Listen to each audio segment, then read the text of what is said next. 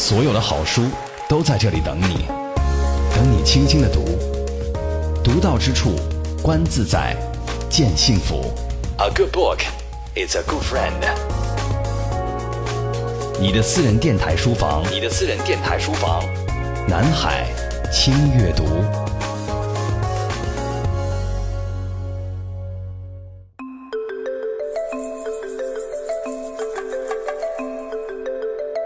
轻阅读以阅读的名义释放思想的力量。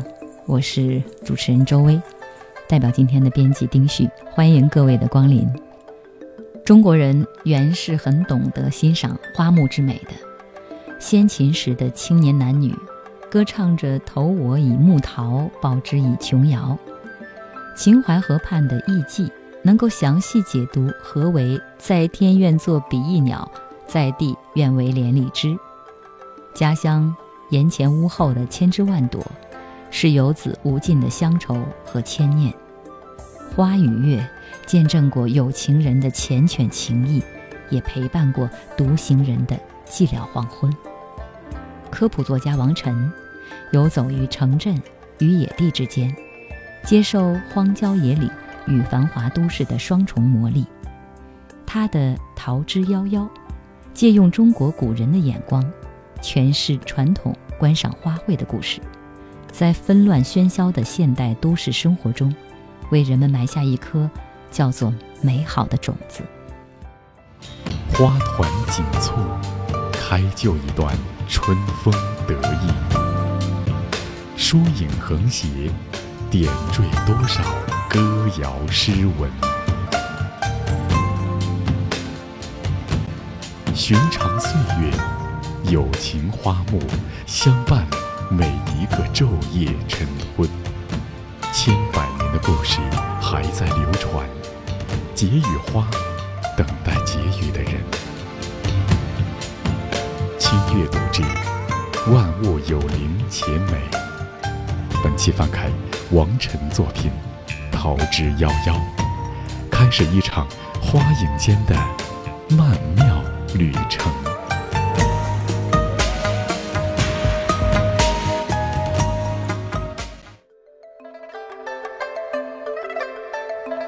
中国的古人将迎春与梅花、水仙、山茶并称为“雪中四友”。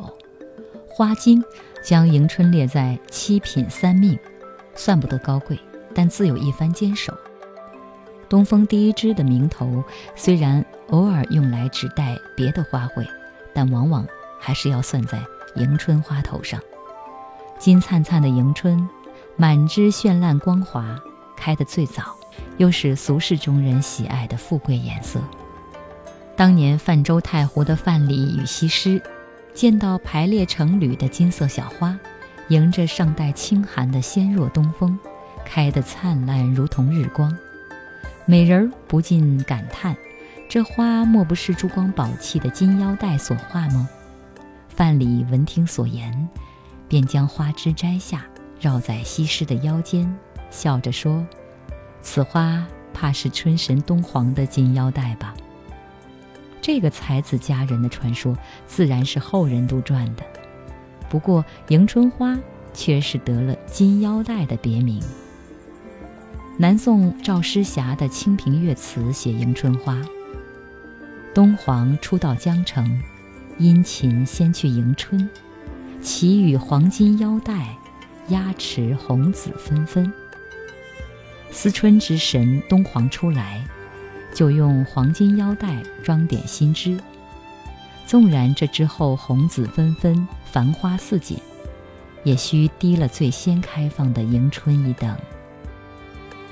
现在，城市里栽种的连翘和黄素心，常常被人错认为是迎春。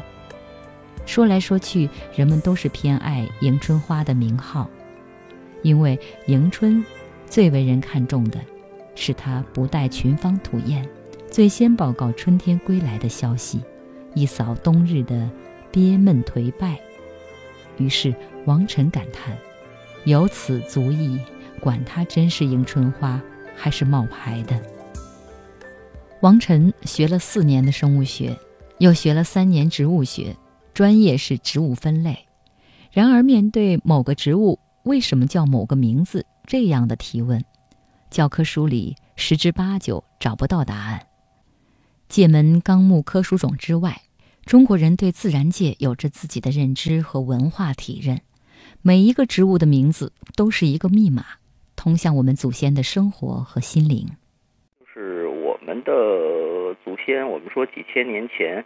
不管是为了生活，我们首先要去了解一些可食的、可以利用的植物，还是到后来，比如说唐宋的时候，一些文人要用这些来吟诵，到包括《红楼梦》的时候，我们能看到啊，大家的一些娱乐的方式也是去找这一些植物的识别，然后说一些他们的历史掌故等等的，这么长的一个历史的一个传承。呃，植物在我们身边其实都是非常亲切的东西。现在呢，可能生活节奏有关，大家的呃一些认知的情况，大家的价值观会发生一些变化。但是呢，我还是看到有很多的朋友是想去知道身边的自然动植物，它们是一个什么情况。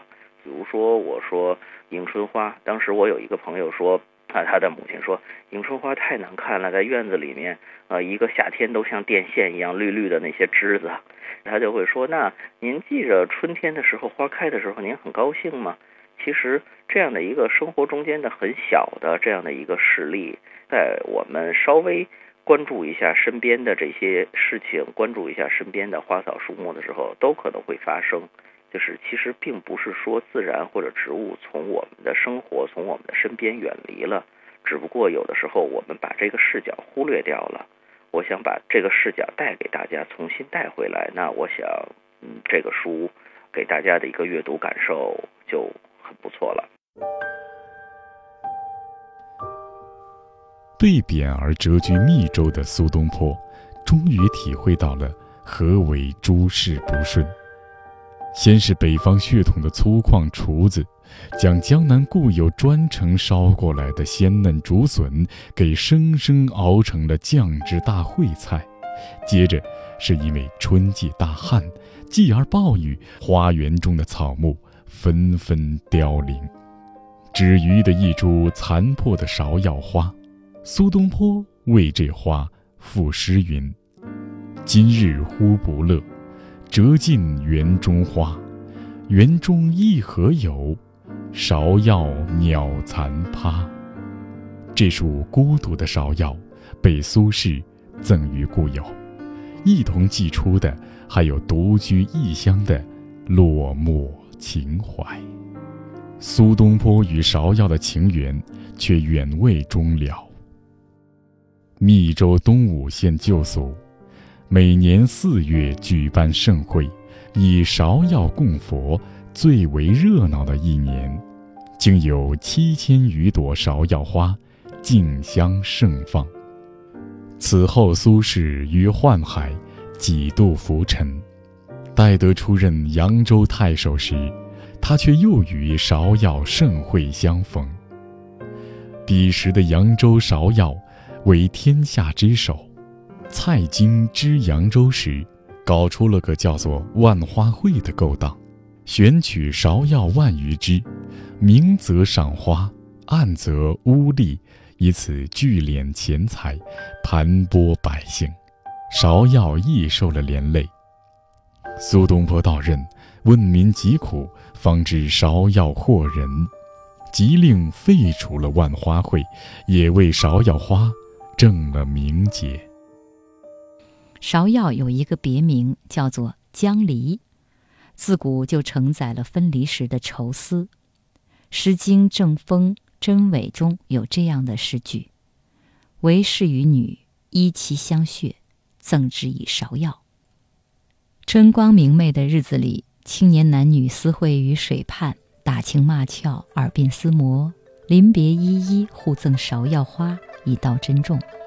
那是多么优美！又愉快的场景啊，在最美的年华，遇见春光中最好的你，情人明亮的眼眸中有着绵绵的情意，离别的愁思中又隐隐含了几许重逢的期待。几千年的光阴之后，我们还能在古老的情歌中看到那只芍药花的绰约身姿。董仲舒说：“芍药一名可离，将别故赠之。”此后，芍药被用来寄托青年男女的思念与约定，也被用来渲染离别。而扬州那天下无双的芍药花，又比别处的芍药更多了几分离愁别绪。因此，姜夔在《扬州慢》中感叹道：“二十四桥仍在，波心荡，冷月无声。念桥边红药，年年知为谁生？”原来那时扬州刚经过战火，满目萧然，芍药残红，都是说不尽的凄绝况味。李时珍说，芍药的名字来自“绰约”一词，“绰约”美好的样子。这种植物花容绰约，所以以此为名。今天的人把芍药叫做小牡丹，牡丹是花王，芍药则是花相。然而三代之际，风雅吟诵的对象是芍药。牡丹刚刚兴起的时候，还得假借木芍药的名头。不过从武则天的时代以来，牡丹兴盛，乃至成为唐代的全民之爱。芍药则成为风雅之士吟诵的对象，王臣偏爱芍药的秀丽而不媚俗，也就更钟情于单瓣的芍药花，尤其是白芍药。看惯了繁花迷眼，偶然见到一抹冰雨般的裙裾，不需妩媚也能够惊为天人。而他在塞北坝上杳无人迹的疏林之中见到的野生芍药。全无半分妩媚做作，华丽沉着，气势万钧。他也终于理解了写《芍药歌》的韩愈，应该是盼着如同这野性的芍药花一般狂放傲然，却又真色实香。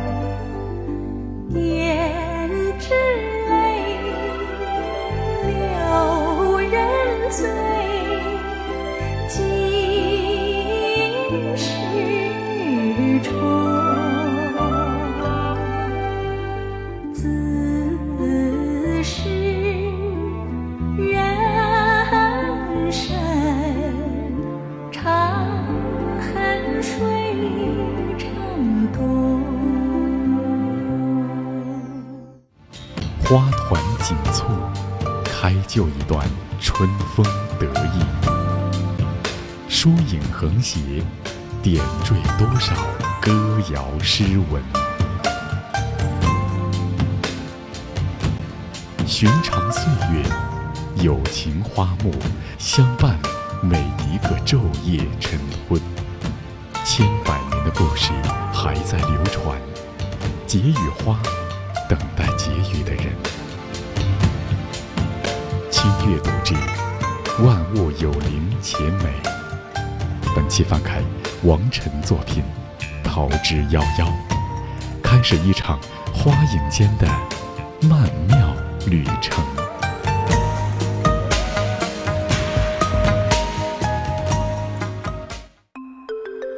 中国的古人在花卉上寄托了许多情思。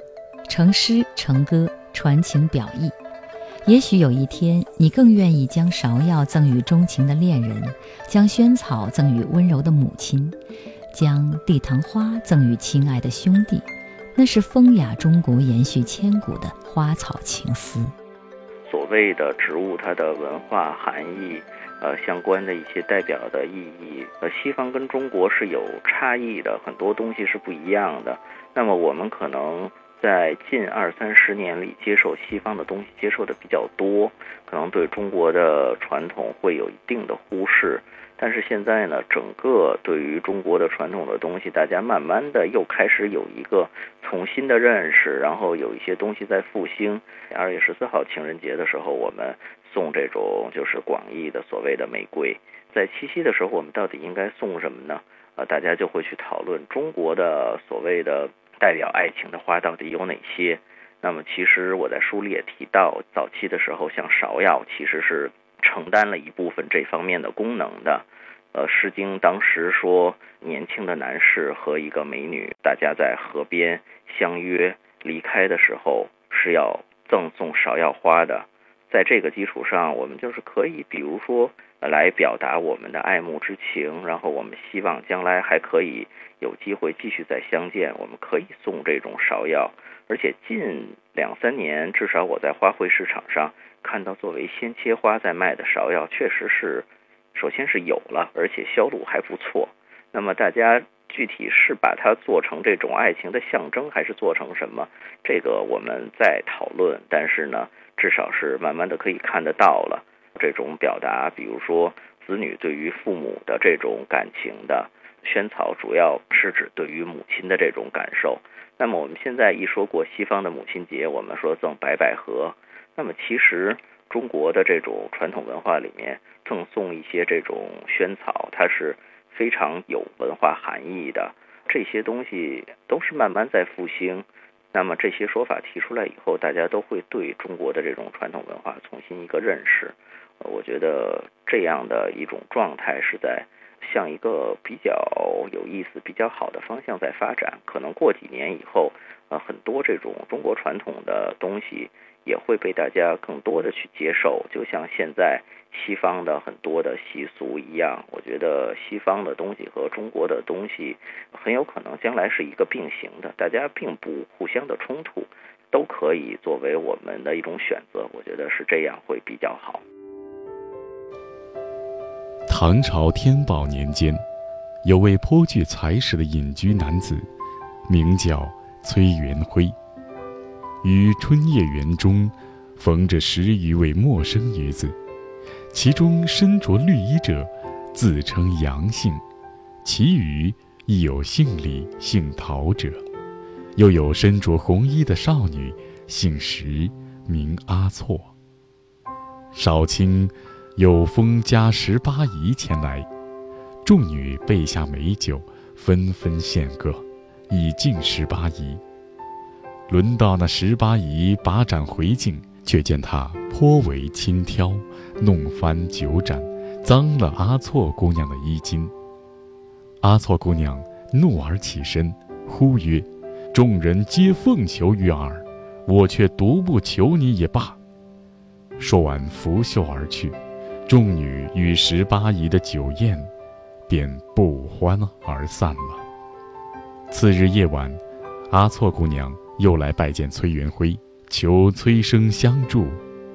杨姓女子，乃杨花也；李姓为李花，陶姓即桃花，石阿错则是石榴花。内封家十八姨，却是封神。每逢春日，狂风骤起，催花毁之。种花精方想求那风神高抬贵手。如今既已翻脸，只得向崔生求助。崔元辉依言而行，于园中花枝上挂起朱红帆幕，上绣日月星辰。风虽狂暴，却不能伤园中之花。众花精前来相谢，取花瓣令崔生服食。此后，崔元辉年年护花。寿至百岁，终于登仙。由此，人世间便传下春日二月悬挂护花幡的风俗。因那石榴花精阿错姑娘罗衣曾遭番酒污浊，白居易在《琵琶行》中亦有“血色罗裙翻酒污”之句，血色便是石榴花的鲜红颜色。后人又因杨贵妃甚爱石榴花，传出一则拜倒在石榴裙下的故事。杨贵妃于宴中抚琴，故意弄断琴弦，却对唐明皇称：“臣子对他不够恭敬，私取之神，谓之鸣冤。”唐明皇怒，于是责令臣子见贵妃必须行跪拜礼。贵妃偏爱石榴裙，群臣由此拜倒裙下。此一说却无实据可考，怕是后人杜撰。然而，那如雪鲜红的石榴裙，则是自汉朝以来即有，到得唐朝也算妇人钟爱的装束了。白芍药冰清玉洁，出尘脱俗，落落大方地开在古老的先秦时代。从西域而来的石榴花。则如丝绸之路沿途的热情民风，花红耀眼，另有一番异域风情。因为传说西王母的瑶池就在遥远的西域。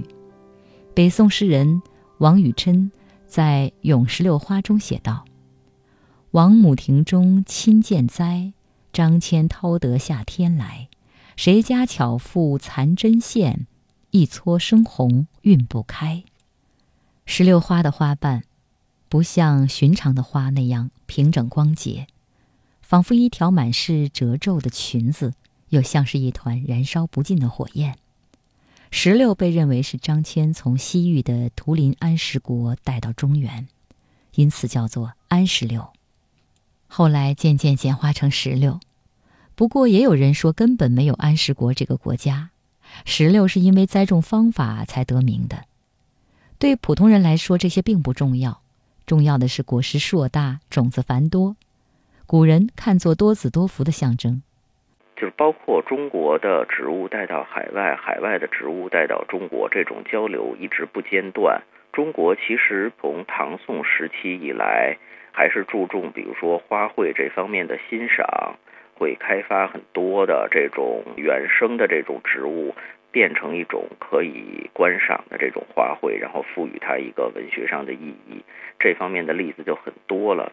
从先秦时期开始，啊，中国人就很注重芍药。后来从唐朝开始，芍药可能不如牡丹那样富贵，但是呢，它的流传的历史更久远。呃，其他的一些地区，比如说像日本呀这些地方，对于这些花的欣赏。呃，芍药也好，然后呃，对于樱花的一种热爱也好，历史根源其实跟中国的关系是非常密切的。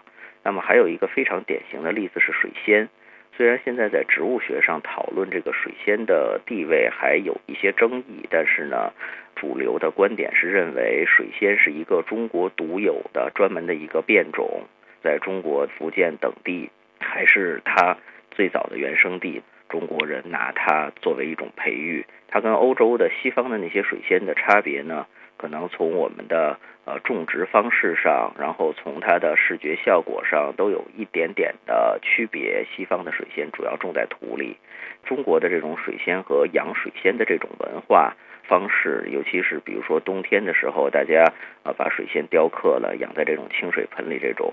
有很长很长的历史可以去追溯的。那么唐宋的时候，有很多的诗词是在赞美水仙花。现在呢，很多尤其是这种华人文化比较保留的比较好的海外地区，对于水仙的喜爱，其实呢，都是我们的一种历史文化的传承。大家把这个东西一直随着我们的脚步的推移带到了世界各地去。现在在西方的一些。呃，讨论这种园林，尤其是这种盆栽的这种呃相关的著作里面，也会提到中国水仙花。然后它的盆栽，包括有一些雕刻的手法、一些种类、一些品种，都会作为一种很重要的一部分去讨论吧。浮云散，明月照人来。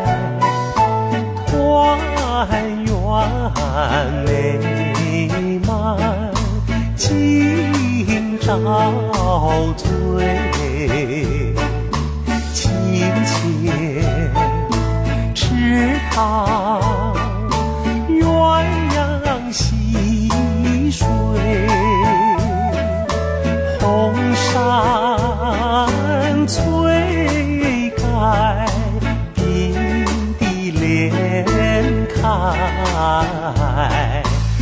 双双对对，恩恩爱爱。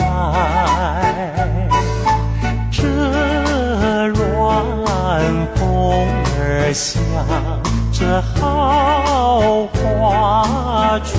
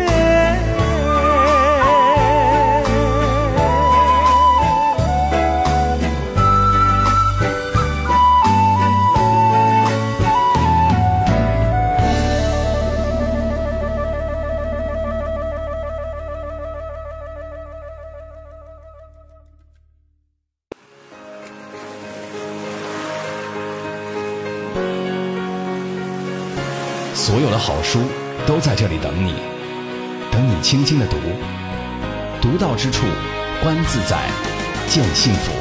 A good book is a good friend。你的私人电台书房，你的私人电台书房，南海轻阅读。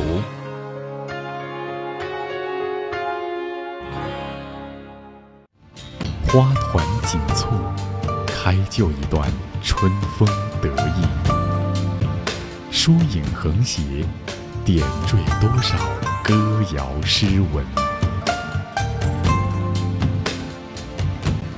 寻常岁月，友情花木相伴每一个昼夜晨昏，千百年的故事还在流传，结与花，等待结语的人。轻阅读之《万物有灵且美》，本期翻开王晨作品《桃之夭夭》，开始一场花影间的曼妙旅程。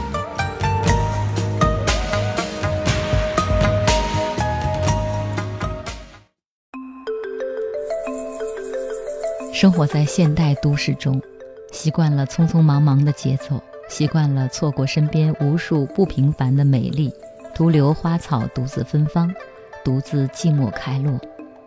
王晨的《桃之夭夭》给我们带来了认识传统花卉的一种全新视角，结合科学与中国传统文化，交融古代与现代博物学视角，在起伏错落的诗文词句之间。窥探传统而经典的观赏花卉，看它们如何绽放和凋零，如何承载这世间的爱与哀愁。这些传统的花卉被赋予中文的名字，也被赋予了古人的情感。朝代更迭，世事变迁，这些花朵还在诗词歌赋里辗转开落，传递着悠久的悲喜与忧伤。这些古老的情感。往往和今天的中国人相通，也和我们的现代都市生活相关。原来，大自然的诗情画意，中国传统的经典美丽，都不曾远离，一直等我们重新发现与相遇。对于生物学专业出身的王晨来说，更是别有一番体会。因为我也自己读过很多咱们这边翻译过来的西方的博物学或者自然方面的，我们叫自然文学或者博物学方面的著作。同时，我个人的兴趣其实是对中国的一些啊历史呀、文化呀，包括一些古诗词方面的东西是比较有兴趣的，纯是个人爱好。慢慢的，在做这种科普工作或者做科学传媒工作的时候，我就会发现说，嗯，现在国内其实有这样一种情况，我们一涉及到纯科学的时候，呃，可能觉得西方的这一套科学体系是很完备的，谈到国内的一些东西，可能又是很多，呃，只是在纯文学领域在谈，中间可能缺少一些关联，但是呢。呃，我一直是希望我们做的这些工作是可以本土化的，是可以把中国本身的东西，不管是现在还是过去这些东西呈现给读者的。我相信也是读者很希望去了解的。于是我就想，有没有一个办法能够把西方的一些科学的方法，然后一些结论和中国的这种传统文化相结合。所以找了这样的一个切入点。我在书的这种序言里边也提到，比如说你说一种植物像银杏，老师会说它的中文的正式名叫银杏，全世界通用的拉丁学名叫金戈比洛吧。那么你问老师它为什么叫银杏？哎呀，这件事儿就麻烦了。好多时候，其实我们身边常见的一些植物，它的名称。它的由来是怎么样的？好多时候是和我们的传统文化和我们的一些历史典故是相关的。只不过呢，大家虽然去问，但是找不到一个合适的这种解答的一个方式，所以很多疑惑在。那么我就觉得用这种方式把中国的这些传统的东西拉过来做一个结合，做了这样的一套书吧。相传隋末年间。隋炀帝夜梦鲜花，一觉醒来满心惆怅，便叫画师循着记忆的残存，将梦中之花画得图形。终于有人识得，此乃琼花是也，非扬州不可见。于是隋炀帝便决意南下，此后即是开凿运河、打造龙舟一系列劳民伤财之事。待得终于抵达扬州，那琼花却似玩弄隋炀帝一般，忽而尽数枯死。隋炀帝一怒之下，令将琼花砍去，然则大隋江山已朝不保夕。隋炀帝竟死于扬州。隋灭之后，遭了砍伐的琼花，方才悠悠转生，发出几缕新芽。清初文人孔尚任诗云：“琼花妖孽花，扬州原此贵。花死随宫灭，看花真无味。”那隋炀帝与琼花的纠葛，多杂糅了演绎。大隋覆灭，无论如何怪罪不到琼花的头上吧。无独有偶。南宋遭金人抢掠，相传琼花也遇铲除之祸。此后金人呵护许久，才重萌新枝。比及元人灭宋，恰是同年，扬州的琼花竟毫无来由的自行枯死，成了赵宋的陪葬。至于扬州那株独一无二的琼花，既然成了南宋的殉葬品。如今自是难以找寻。后土庙只得栽了聚八仙，聊作慰藉。虽不能复当年琼花盛景，后人却也唯有从这颇为相似的琼花替身那里，遥想当年，唏嘘喟叹。花卉在中国的文化中，从来不是单纯的植物，而是被寄托了无限的情思。再没有一种花卉，能像琼花一样，被寄予如此沉重的家国兴亡的意义。据说后土庙的那株琼花，离了扬州，便萎靡苦楚，不得安生。相传宋仁宗曾将它移到开封，也许是因为水土不服，花树日渐凋敝，仁宗不得已又把它移回扬州，才得以存活。类似的事情还有不少帝王干过，甚至把扬州琼花的小枝繁育出来的幼苗移栽，也没有能够在别的地方茁壮生长。欧阳修任扬州太守时，特意为这株琼花修建了一座无双亭。秦少游到此处，还为他写了一首诗：“无双亭上传觞处，最惜人归月上时。想见异乡心欲绝。”可怜花与月应知。观赏扬州后土庙无双亭的琼花，一度是文人墨客争相附庸的时尚，留下无数溢美之言。可是它毕竟是消失在历史的云烟中了。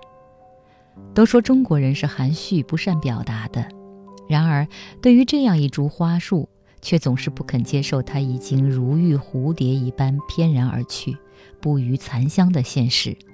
哪怕是以聚八仙顶替了琼花的名头，也要留一点念想，寄托一番难言的情思，则又是腥味里带些苦涩的浪漫了。有一次，王晨走进了北方某座大学的校园，人影落意的小店旁边，第一次见到了琼花。他眼里，那是痴痴地生长着的两株，花已经烧残。白色的花朵散落于泥土上，边缘已经有了褐色，枝头仍然留着几簇新花，如同初生的游云一般，团聚舒张，很是窈窕清纯。那一刻，王晨明白了何以古人煞费苦心要去一睹琼花的芳容，因为自己所见的只是酷似琼花的聚八仙，而那不存于世间的真正的琼花。想来应是更加摄人心魄的吧。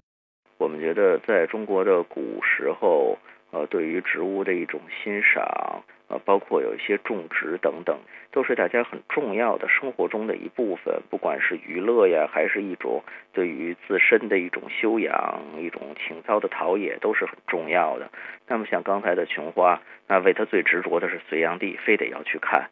那琼花还不给面子，隋炀帝来看琼花，自己就枯萎了。当然，虽然是传说，呃，原来说最早其实琼花只有一株，那么其他的跟它长得像的都是另外一个叫聚八仙的。后来真正的琼花枯萎了以后呢，没有人知道真正的琼花到底是什么样，跟聚八仙的区别是什么了。后来啊呀，干脆这样吧，把聚八仙这个东西，我们还是赋予它琼花的名字，虽然它不如。曾经的琼花看起来那么冰清玉洁，那么美艳，那么稀有吧？但是呢，我们总要把这个名字传承下去吧。所以呢，现在我们说中文正式名叫做琼花的东西，其实被认为是古时候大家所谓的聚八仙这种花。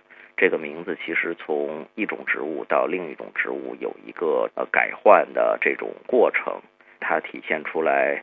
啊，中国人在古时候对于植物的一种执着也好，或者是对于植物的一种这种比较疯狂的热爱也好，正是这种东西是我们现在有一点点缺失的。我们可能不用像。呃，古代人那样呃，为了某一个东西那么专注，但是我们现在可能所谓的像园艺呀，或者是一些自然的这种探究呀、探访啊这些东西，我们不妨学一学古代人的一些态度，或者是一些这种方法，从中间也会找到一些乐趣。长安月下，一壶清酒，一树桃花。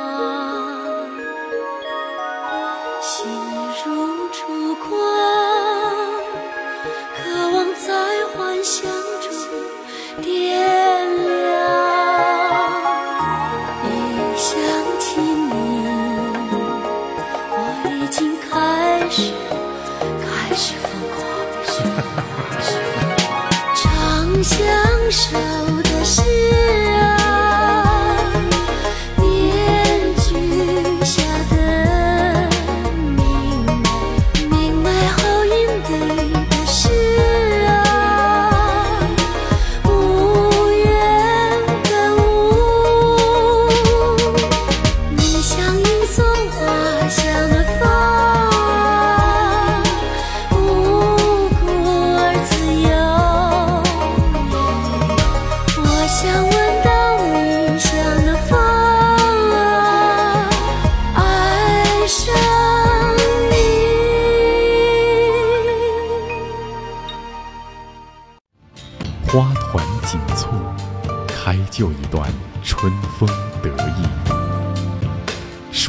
横斜，点缀多少歌谣诗文。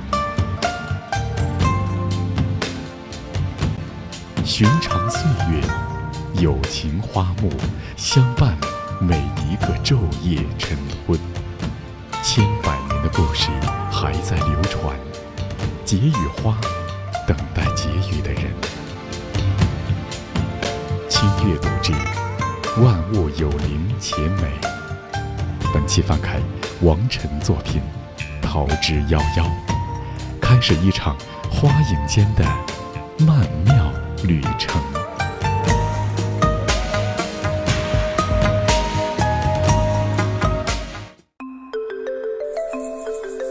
琼花之美，也许本就不属于这世间，所以终究没有能够留下来。而桃李这般常见的花卉，在东风中开一段世俗的热闹与欢乐，也别有一番令人铭心刻骨的美丽与动人。读过唐诗的中国人，大抵都记得崔护那一句“人面桃花相映红”的佳句，还有一段。女子死而复生，与诗人结为连理的佳话，娇柔烂漫，聚集满枝，恍若红霞的桃花，随着暖风轻轻飘摇。和其他春日里的花朵相比，桃花算是初春时节最鲜亮的一枝春色了。等到桃花开过，杏花、李花乃至海棠、蔷薇，才翩然次第开放。桃花是女子俏丽容颜的象征，也是女子幸福命运的预言。《诗经·周南·桃夭》是送给新娘的绝好祝福：“桃之夭夭，灼灼其华；之子于归，宜其室家。桃之夭夭，有逢其实；之子于归，宜其家室。桃之夭夭，其叶蓁蓁。”之子于归，宜其家人。这一支先秦时代的桃花，是那出嫁的女子。桃花开得早，和新嫁娘的年龄相仿。花开绚烂，有如新娘的百媚千娇。《桃夭》这首诗赞美的是婚姻嫁娶，新嫁娘面色如同桃花般红润娇嫩，定是养育得当，身体康健。能够生儿育女，繁衍子嗣，所以宜其室家。李时珍则说：“桃开花早，容易种植，而且果实繁多，因此‘桃’这个字从木从兆，一兆等于十亿，说的就是果实数量多。所以《桃夭》这首诗不但赞美了桃花的美艳，也是盼望女子如桃树多子，枝叶繁茂。”王晨的这本书以《桃之夭夭》为名，则寄托了他另一番情思。当时选这个书名，我自己也是有一些相应的一些想法。因为首先，桃花这种东西，它在中国的传统文化里面是有一个很重要的地位的。《桃之夭夭》这个名称，从《诗经》开始都是大家比较能够接受的。我是希望。大家在关注植物或者关注花卉的时候，关注自然的时候，能够用一个更有诗意的眼光去看，嗯，不用只是把它们看成一个非常科学的这样的一个我们解剖开不同的器官，然后有不同的描述，它有不同的习性，不是这样的一个科学式的眼光，而是希望把这个眼光里面加入更多的感受性的东西。我觉得这种感受是。我们现在很缺乏的，而且并不是很难达到的。其实一点，大家稍微看一看，一了解，就能够知道这些东西到底它在哪儿，我们应该怎么样去理解它。曾经霸占春色的桃花，王晨说自己也是很久之后才见到实物。常见的几乎都是桃花的近似物，先开的是桃花的近亲山桃。之后陆续的有白碧桃和红碧桃开放，然而城里人往往将山桃当作桃花来看，这些山野中极多的山桃在城里则成了罕见的春色。碧桃虽然与桃花属于同一物种，但却生得繁茂有余、沉稳不足。真正的桃花则很有些婉约的味道。唐宋以来，桃花渐渐失去了雅致，落入俗套。到了明朝，甚至将桃花比作娼妓。但深陷烦扰尘世，人们向往的并不是梅或者兰的幽谷，反而是桃花源。桃花的“桃”与逃离的“逃”同音，因此避世隐居这意象必须用桃花。无论怎样被轻贱，这桃花热热闹闹的开在中国人最向往的地方，是城市嘈杂阴霾中的人们借以安抚心灵的一抹暖色。唐明皇召见杨玉环，贵妃醉酒需要被人搀着，醉颜残妆，鬓乱钗横，不能再拜。唐明皇于是点评道：“岂妃子醉，只海棠睡未足耳。”这段名为《海棠春睡》的典故，为海棠花更添了几分柔媚的意境。也难怪后人干脆将海棠花称为“花贵妃”。苏东坡也熟知这段掌故，并于《海棠诗》中曰：“东风袅袅泛崇光，香雾空蒙月转廊。只恐夜深花睡去，故烧高烛照红妆。”其实这绝句也是在黄州写的。虽然只在这里停留了五年功夫，苏轼却因海棠与黄州扯出了许多姻缘。他所居住的定慧院之东，杂花满山，唯独一株海棠生得周正风骚，可堪玩赏。偏偏世人又不知道爱惜，这境遇正似苏东坡本身。于是难免起了惺惺相惜之意。他也专门为这株海棠写过一首长诗，自称“吾平生最得意诗也”。张爱玲说：“人生有三恨，其中一恨便是海棠无香。”想来张爱玲没有闻到过西府海棠清淡的香气。古人说的海棠四品。只有西府海棠和垂丝海棠才是名副其实的海棠，尤其是西府海棠，花瓣中带着淡粉，间或一点点紫红，最得醉颜残妆的精髓；而贴梗海棠和木瓜海棠，则属于木瓜，是先秦男女表达爱意时赠过的植物。所谓“投我以木瓜，报之以琼琚”，非报也。永以为好也，真是浪漫又多情。现在的木瓜多是舶来的番木瓜，用来定情的木瓜早已经还给了先秦的古人。这种古今同名却不是同一种花的情况，也发生在海棠身上。现在流行一种北美海棠，因为是西方园艺家杂交培育的，品种繁多，被统称为北美海棠。世人往往因为海棠有个“海”字，就以为这是舶来的花卉，现在竟成了古人的一种先见之明了。中国的植物，它的中文名命名的方式或者是渊源，其实有很多的这种不同的由来吧。比如说刚才提到的海棠，和海棠比较相似的同类的，还有一些像海红这种果子。其实都不是说我们呃舶来然后引入到我国，海字在植物命名的时候，呃有的时候会是指从中原地区来看，可能是中原地区以外首先把它栽种然后引过来的，就可以用海字来命名。更典型的一个事例是石榴，石榴原来是认为是从西域地区引到中原的。石榴还有一个非常知名的别名叫海流。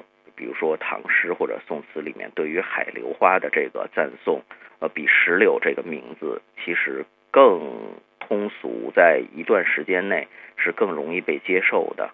那现在因为全球，呃，都已经这种呃交流非常的方便，所以呢，很多的更多的植物，它们的呃，在往中国地区、往中国这边引入的话，他们的新的名字的命名，那么其实又是一个很有意思的事情。那么，呃，可能会参照一些标准。我觉得在这个时候可以去参照一些古代的一些思路或者一些方法。这本《桃之夭夭》除了大量的植物照片，还配了张瑜和于天一的手绘植物彩图。其中，张瑜本身也是生物学专业出身，也学过专业的绘画技法，描摹草木细节，也给读者带来了专业的阅读体验。春暖花开的季节，我们也可以带上这本图书，按图索骥去认识花卉之名。在多情的诗词和动人的传奇中，重新认识我们习以为常的大自然，重拾现代都市的生活情调和传统经典的诗意与美丽。这套书里面可能收入的种类相对的有限，但是呢，收入的都是比较有故事、比较有意思的种类，可以这样使用。比如说，带着这套书在植物园里或者在公园里，你会发现。跟书里面的东西比较相似，或者是同一种东西。那么在这个基础上，呃，可以把里面的故事给小朋友，或者是给稍微大一点有兴趣的朋友讲故事和认植物来结合起来，会比单纯的这种识别可能呃更有乐趣，也没那么枯燥，而且容易记得住。我一直是觉得接触自然的过程中。呃，有一个情节，有一个故事设定，是更容易让人接受，然后也更容易让人记住的。能把这些最经典的传统的这些花卉，他们的故事、他们的名称都记得住的话，你已经就很很不错了。就是至少是比一些就是比较基础的爱好者要呃了解的东西更多了，而且这些故事的东西。如果您能记住的话，它真的是你自己的，而不像很多干巴巴的名称。如果你比如说两三个月没见，有可能就会忘掉了。所以他们的感受，我觉得是不一样的。真的欢迎大家有机会可以尝试一下，在春天的时候找一找这些有故事的花。花